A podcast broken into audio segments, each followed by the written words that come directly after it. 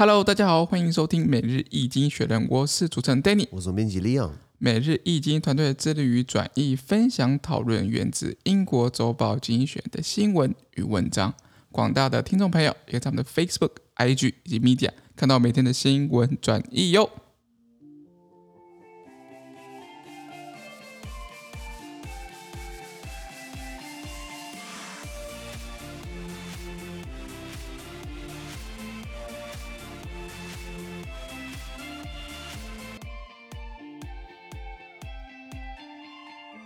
今天我们来看到从经济学接出来的新闻，我们看到的是十月二十一号礼拜四的新闻，而这些新闻的，传送在每日经济学的 Facebook、IG 以及 Medium 第六百三十五铺里面哦。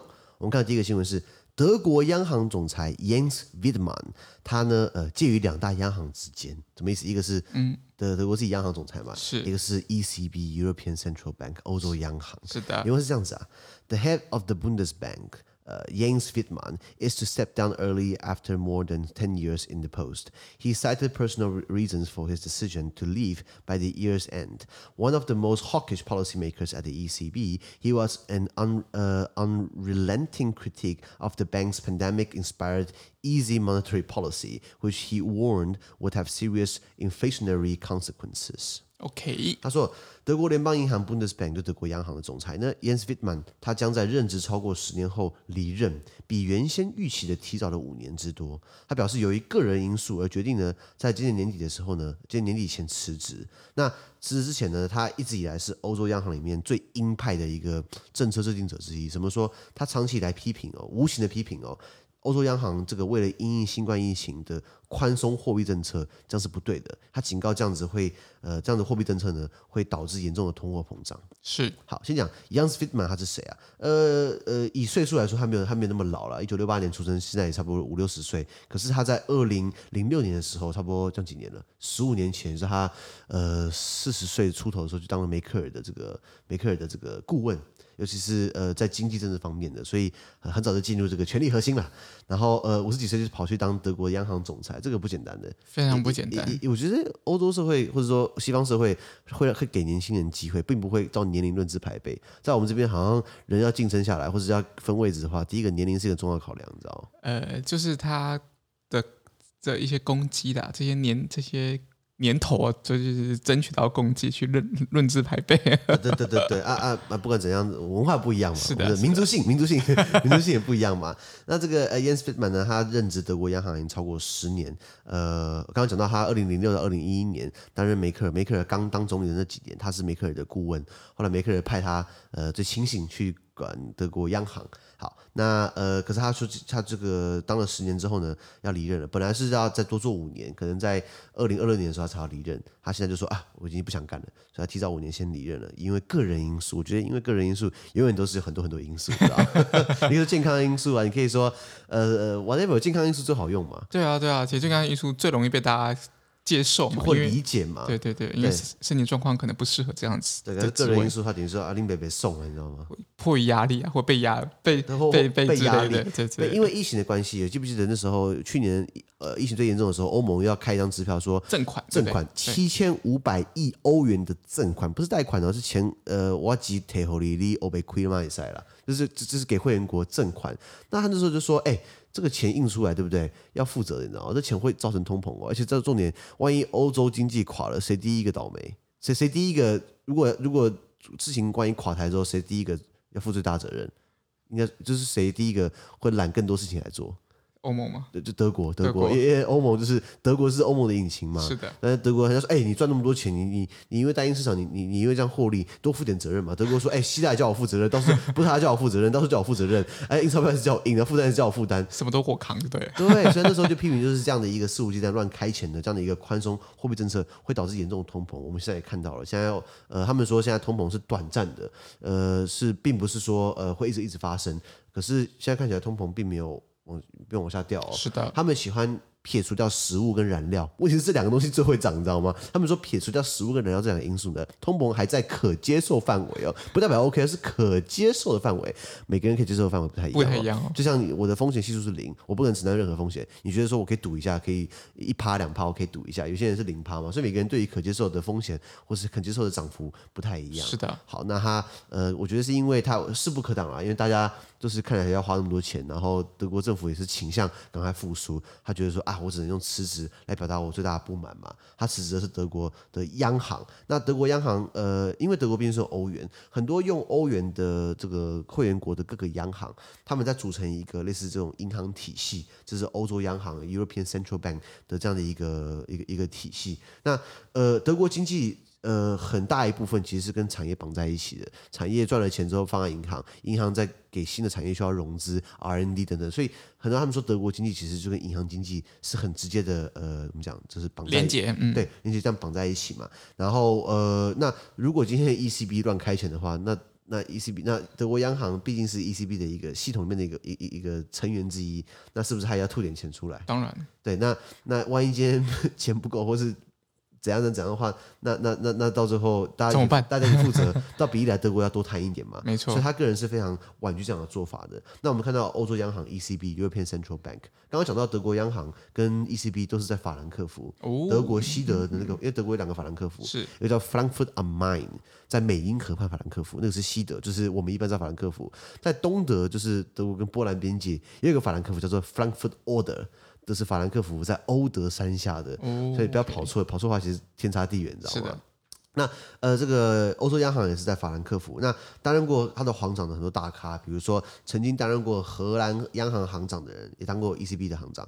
呃，曾经当过法国银行央行的行长，也当过欧洲央行的行长。嗯、曾经当过意大利央行的行长，也跑来当欧洲央行的行长。哦、现在欧洲央行的行长呢是 Christine Lagarde。Christine Lagarde 他曾经当过国际货币基金组织的总裁，都是在搞钱的，都是在搞钞票的，你知道吗？都是金融的一个大佬。对，都是金融大佬。可是问题是，出了事，金融大佬会拿自己钱赔。我我我我夸那些呃这个这个呃这个博一顶啦，博一鼎，对对，那那你你说为什么？当然，美因为欧元欧欧洲央行它管的是欧元的发行嘛，那欧元像欧盟二十七个会员国，并不是所有会员国都是用欧元，是的。可是跟可是跟欧元有直接相关的，就是使用欧元的会员国，以及会跟欧元换兑的，基本上都应该都会换兑嘛。当然，那他们都会有派息是在里面，他们都是在整个银行体系里面，而大家共同的承担。真真正我就想喊承担，你知道吗？承担。那可是，有部分人士认为，欧洲央行它的自主性不足，它会有时候会受到一些政治的外力影响。也就是说，今天各个会员国的总总统说啊，我们要复苏，要印钞票。那就给央给欧洲央行施压，你要反吗？你反的话，对不对？你等于是跟大家对着干，你知道吗？而且这这些国家都在都有理事那个代表在里面嘛，对对对对对，嗯、所以这样等于是讲，就是一人一把话，各吹各的调。是的。然后你有无法避免的一些一些人情压力吧？这样讲嘛。所以他常常就说他们呃，而且在他们的任命并不是百姓说了算，也不是他代表性就是就是欧洲他们高层自己瞧好就就让你当了，你知道吗？就像 Christian Lagarde 现在的欧欧洲央行总裁，你真的是论究的话，他的本科他念的是法律。他他他并不是这么财经金金融背景出身的，的他当过很多政府，这法国政府的部长缺，也并不是，当然有有他也做过财政部长，可是他并不是是应该说传统科班这样出来的，你知道吗？那呃呃这样一个没有相对的呃民意基础，或不敢说他有到。当然，他当过 IMF 总裁，你可以说他资深。可是万一出了事，对不对？就把他换掉，那能怎么样？对啊、是吗？就真这样子。所以今天 Yans 可能 Jens Wittmann 他看得出来会出问题的，所以大家可能如果买德国股票的话，赶快试出了。不要乱讲，开玩笑，开玩笑，开玩笑。好，我们看下一则新闻。下一个我们看的是联合国，呃，介于能源供给跟气候变迁之间，这两个东西你很难敲定，是因为你为了要拯救气候变迁，你等于是要改善我们的能源，改善能源的话，对不对？你可能就要做很多绿能，那绿能投资又要先排一波碳，你才能做绿能，不是吗？对。那你排的时候，对不对？又哎，又是。对气候变迁造成负面影响。呃呃，无解了，你知道吗？对，这个感觉感觉是两个两个不同方向的马车啊。没错没错，原文是这样子啊。The UN said that countries plan countries plan countries' plan to extract fossil fuels are dangerously out of line with the reductions needed to prevent serious global warming over the next decade. Coal, gas, and oil production rates are more than double the rate than that uh, that would keep the rise in global temperatures within 1.5 Celsius degree. The stark report comes weeks uh, before UN's climate change conference, COP26 in Glasgow。OK，他说，联合国呃表示，各国开采石化燃料的计划呢，就是增产的计划，危险的与防止未来十年严重全球暖化所需要的减量呢不相符。也就是说，你们说好要拯救地球，说好要减量，对不对？就现在狂开采，这两个两个是不相符的嘛？为什么要这样？是因为目前煤炭啊、天然气、石油的生产量呢的速度呢，呃，控制下来的话，可以防止全球平均气温上升一点五度。可是如果这样一直开采的话，等等于是会超过这样的一个上涨的幅度，上涨了两倍之多。哦，那那这样这绝对不是好事嘛？我常常在想说，哎，不对啊，上涨个一点五度，了不起开个冷气嘛，了不起，而且而且就就是热一点嘛，反正我们很习惯热嘛，反正四十五度跟四十六度其实差不多啦，没差。对对，可是可是对环境有差，冰山会融化，对，海平面会上升，很多很多可能生态系统它的临界点就是温度是这么热，湿度就是就是这么湿，它超过的话可能就环境会有影响。没错，所以为什么他们说工业，他们希望。平均温度可以达到全球呃工业化之前的水平，就希望说，这个业工业化的开始是人类开始把地球玩坏的开始嘛？是的，地球花了四十六亿年形成，据说啦，就是科学家预测嘛，我们花两百年就把它搞烂掉了，其实人类才是地球上的毒瘤，你知道吗？那那那等于是说，呃，它等于是这个报告出来的，联合国的报告出来就告诉你，你不要再开采了，你不要再继续生产，因为这样等于是会让全球暖化更无法避免，而且会更加提升全球平均气温。本来是上升一点五趴，是一点五度以内，现在可能会到两倍之上。那这份直白的报告呢？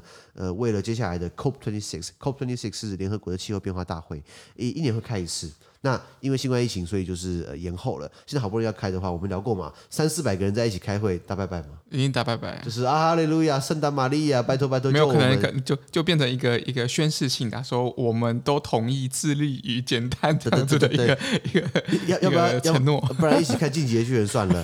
行走撒撒嘿哦，献出你的心脏吧，不要闹了，你知道三四百个人能得什么结论嘛？我们希望还是可以的，可是我个人比较抱比较悲观立场。是的，今年的 COP twenty six 呢会在 Glasgow，格拉斯哥是英国的苏格兰的首府，叫做格拉斯哥工业大城。我后来去问了一下，他们很多人说，嗯，其实是在格拉斯哥。很多人觉得说，哦。这个这个苏格兰的首府是爱丁堡，爱丁堡比较有名嘛，爱丁堡艺术节、爱丁堡音乐节、爱丁堡很漂亮我，都都都同意。可是，呃，Glasgow 是工业大城，还是以它为为首府啊？是是是，还是这样的情况。那呃，等于这个报告出来，等于是提醒大家，或提醒这个接下来开会的，对不对？你们说要帮忙减低地球的负担，你们又在那边开采，让我们的气温飙高，大家要负点责任，你知道吗？了解，大概这个情况了。好的，那我们看到下一则新闻，下一个新闻我们看到是美国的高等教育教育有这个传承录取。slash 校友优待，就是说这个很多。姓氏哦，我说我们两个姓李嘛，我们姓氏是可以传承的嘛，财富通常是可以继承过来，对不对？可是呢，你可不可以念名校呢？这种机会也是可以传承，相信吧？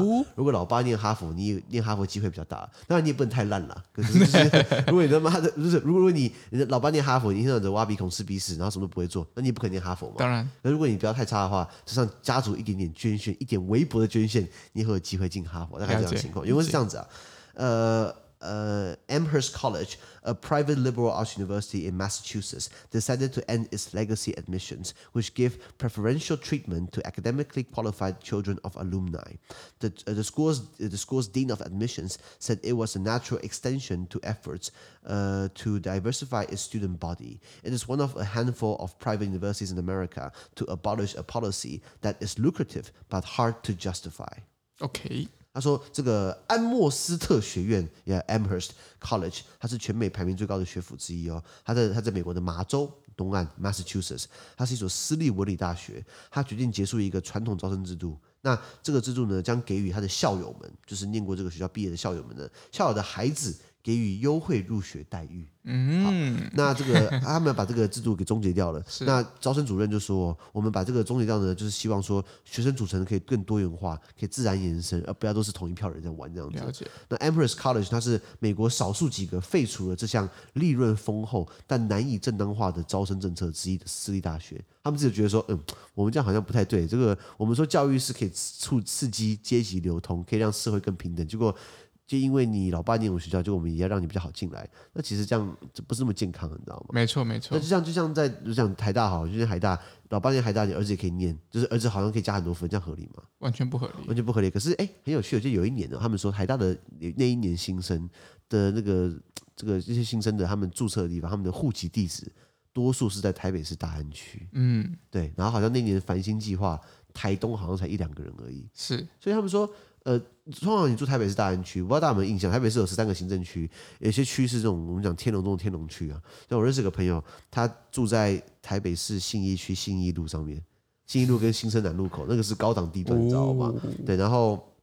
我还有一个这样爆人家料好吗？哎，不讲名字应该可以吧？我我我我不要让人家猜出来就可以。那他应该他出国了，他在美国应该没听过 podcast。那家里很有钱哦，他也是住在这个台北市信义区的那个那个那种呃某一个建案高档建案，然后可以看到一零一那种建案。然后呃，他是我算青梅竹马嘛，是女生，然后我跟她很熟。然后如果他之前念大学的时候要买车。买那个代步车，然后他爸就说：“啊，你拿我的那个宾士的那个 G car，就是那个宾士那种很大的那种那种很像坦克的修理车，那那种 G car 的越野车那种感觉，叫一个小女生看那个上大学你就能看吗？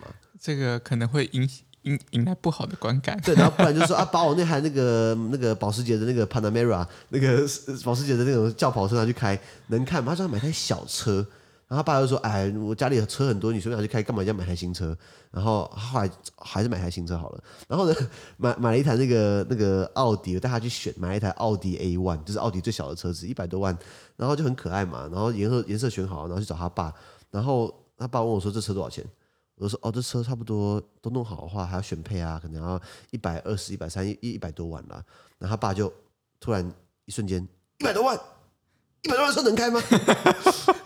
车能开吗？然后就他不是演的哦，他是很认真的看我，就是你们开玩笑，拿我女儿生命开玩笑，开开开开这个这个价这个价位的车子，我傻眼，我说我们到底是不是活在同个世界，你知道吗？嗯，对，好，所以所以一样嘛，这个情况，如果今天这这种世袭制度衍生在入学，是不是极度不公平？相对起来，刚刚刚讲到就是为什么所以大安区，我扯一大堆，就在讲说，呃，台北是比较贵的区，对不对？地价、呃房价贵等等，那通常住在这边。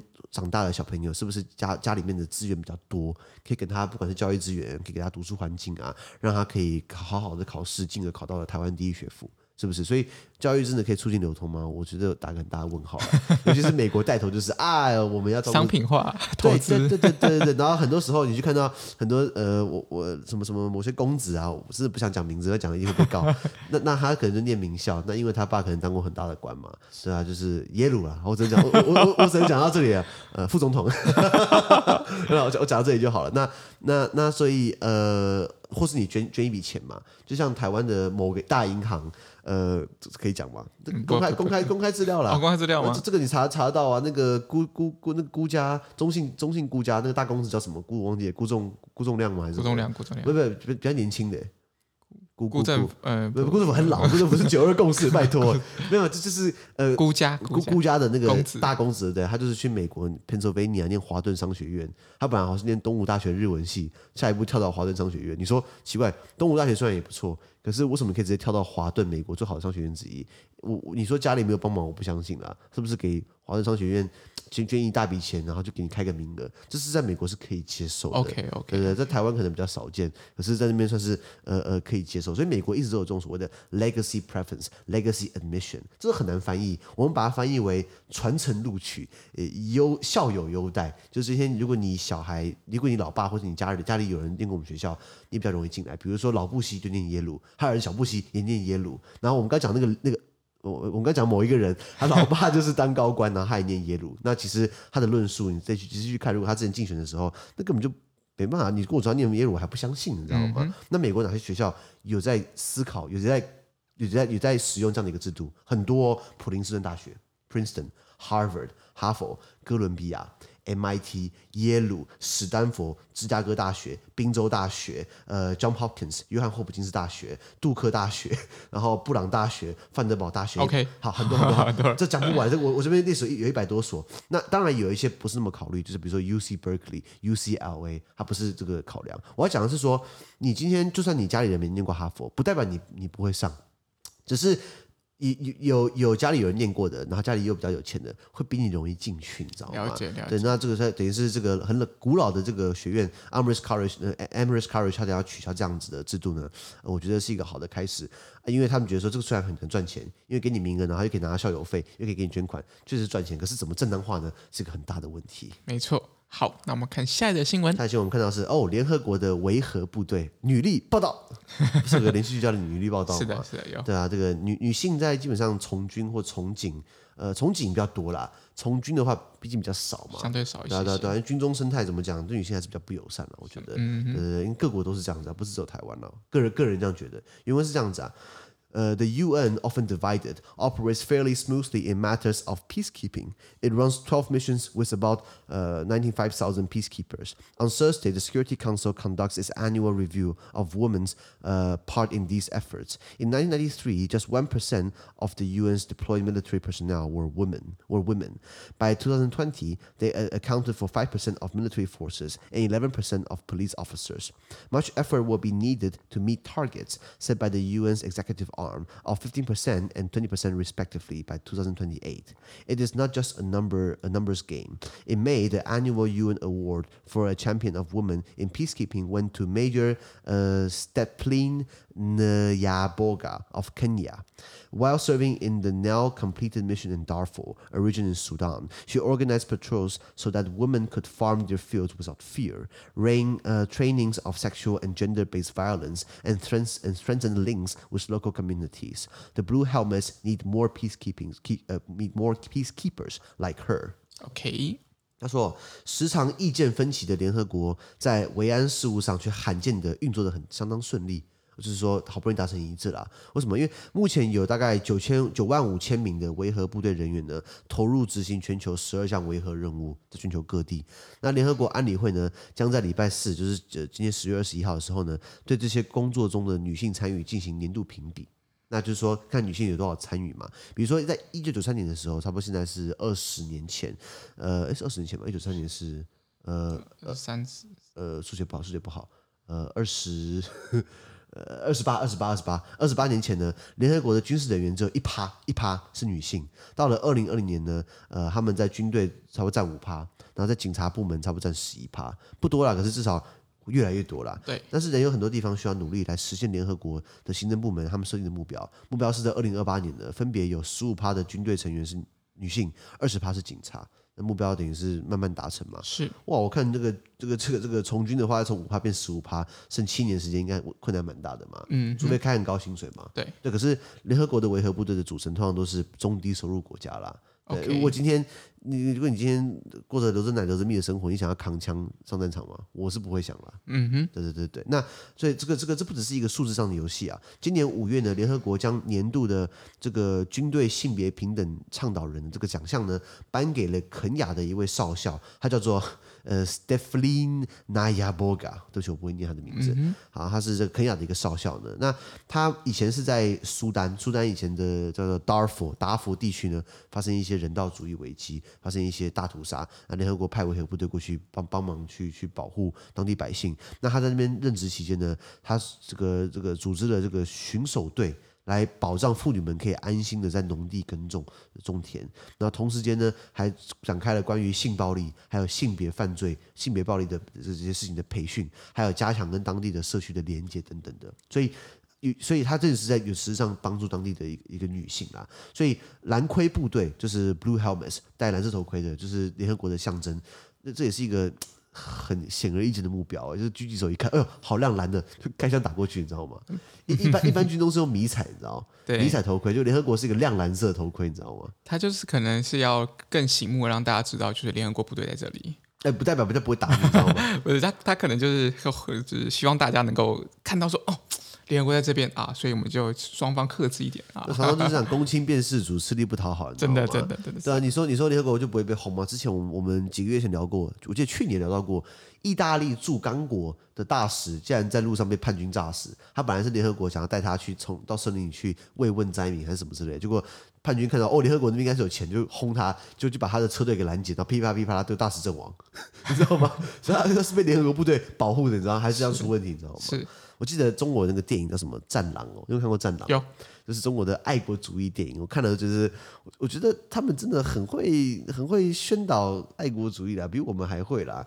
呃，有一幕就是他们有一个，就是说中国的部队要经过两边叛军打起来，然后那个中国的动作动作巨巨星叫做吴京嘛，对啊，那很会打，很会打架的。然后呢，他就是想要带领灾民呢，中国的难民呢，想要穿过战区，然后他就是把他这手举起来当成旗杆，然后挂五星红旗，然后经过叛军正中间，然后叛军两边就说：“哦，Chinese，哦，中国人，哦，Don't shoot，Don't shoot，啊，不要是中国人，就好像中国很有面子一样。”叛军打得很火热，中国这样拿着旗子这样挥起来，结果叛军就不敢对他开火。哇，比联合国还有力，你知道吗？那以后派你就好，就不要派联合国维和部队，你知道吗？这种爱国主义电影的战狼还拍两集，看了一次，我觉得有时候搭飞机刚好看，我觉得说，嗯。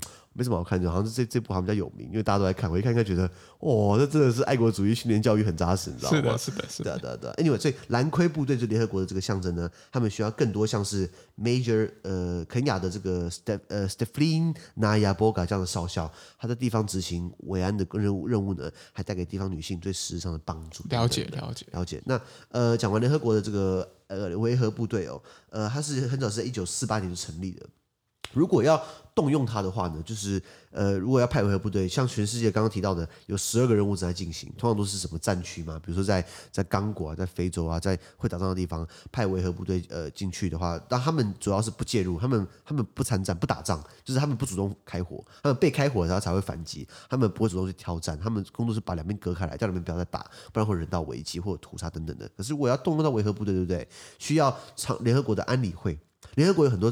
呃，特别机构六大机构，我们讲过安理会嘛，教科文组织嘛，秘书处啊等等的。那安理会就是 Security Council。那目前有五个常任理事国，就是战胜国嘛，呃，中国以前是中华民国，现在中华人民共和国，是呃苏联，下面俄罗斯、法国、英国、美国嘛，需要五个常任理事国一致同意，以及非常任理事国，就是就是会，那个会会。会会会轮的，会对，会会会会轮替的这个非常任理事国差不多有十个，所以呃，我记得是需要呃过半，我记得是过半，至少要过半同意才能动用到维和部队了。那我我我今天呃，如果想去叙利亚的话，对不对？俄罗斯不同意啊，哎，叙利亚是我家的势力范围，那怎么可以派兵过来呢？为什么刚果可以派？因为我看俄罗斯不敢刚果，你知道吗？天高皇帝远的，所以大家都没有在，大家都比较少利益在那边。没错，没错，没错。那所以呃呃呃，联合国的。六大机构刚刚讲到安理会嘛，然后呃，教科文、教科文啊，秘书处啊，还有联合国大会，像之前看联合国大会，台湾又要喊嘛，哎哎，台湾 can join，台湾 can help，台湾的 helping，虽然进不去，不过还是要还是要还是要喊一下嘛，还表示一下。对对对，那呃，联合国的维和部队现在的话，就是像我知道苏丹就有，然后在刚果有，然后在呃呃苏丹，因为达尔富达夫尔这个地区之前发生种族大屠杀，还有还有派在海地也有派。然后呃，还有在巴基斯坦有派，呃，最后我记得是在塞浦路斯，塞浦路斯这个岛分裂成四个政权，南塞浦路斯是希腊支持的，北塞浦路斯是土耳其支持的，然后左右两边都各一个英国海军基地，中国有一个 联合国画的一个一个一个停战线，所以联合国刚好夹在中间，帮他们打起来等等的，或阿富汗他们也有也有派兵，或是黎巴嫩等等的，所以联合国在全世界很多地方他们都派他们的这个所谓的呃呃蓝盔部队，那呃主要是呃大中。呃的的这个组成呢，很多兵力组成，比如说巴基斯坦是呃第一大的联合国维维和部队的组成人员来自巴基斯坦，再来是孟加拉，刚好是邻居嘛，还有印度，哎，刚好三个绑在一起，尼泊尔，哎，我这名单看起来还还还还蛮有趣的，巴基斯坦、孟加拉、印度、尼泊尔刚好绑在一起，知道吗？那。可能就是当地可能人力过剩嘛，去外面找工作，那这工作基本上好歹是联合国签约的，看起来也不会太糟糕嘛。是，可是，是可是其实经济学写过，维和部队的员工基本上还蛮是 low pay，你知道吗？哦，并并不是那么那么那么好的一个收入啦。了解，了解。对对对，那现在他们希望可以让更多女性从军的话，对不对？我觉得啦，呃，还有就是让你涨薪水嘛。如果你今天价高者得，今天开很高很高的薪水的话，那我我倒觉得联合国有很有很多的官嘛。我们讲的谭德赛也是个官，然后那家伙没什么用啊，然后他把他砍掉，拿他的薪水去可以养好几个兵，可以养一整个连，我 可以养一整个连队，你知道吗？就觉得说怎么讲待遇啦，待遇待遇啊，就就是你提高待遇的话，比你这边宣传啊，从军很好啊，女性啊，女力报道啊，倒不如你直接给他更好的薪水。比较说服力，你知道吗？了解，大概这样子。好的，那我们今天的 podcast 就到这边，而明天有其他新闻呈现给各位。那对这些新闻任何想法或想要我们讨论的话，都欢迎在评论区留言哦。还有啊，自媒体非常难经营啊，我们的热忱来自更多人的支持以及鼓励。怎么样的鼓励呢？就包含捐款。联合国不需要捐款，我们需要才能做一个最基本的网站，提供给大家更好的服务。谢谢。资讯都提供在每日一经济的 Facebook 粉专，也大家参与观众的 Podcast、Facebook、IG、YouTube 跟 Media。感谢你收听，我们明天见，拜拜。拜拜。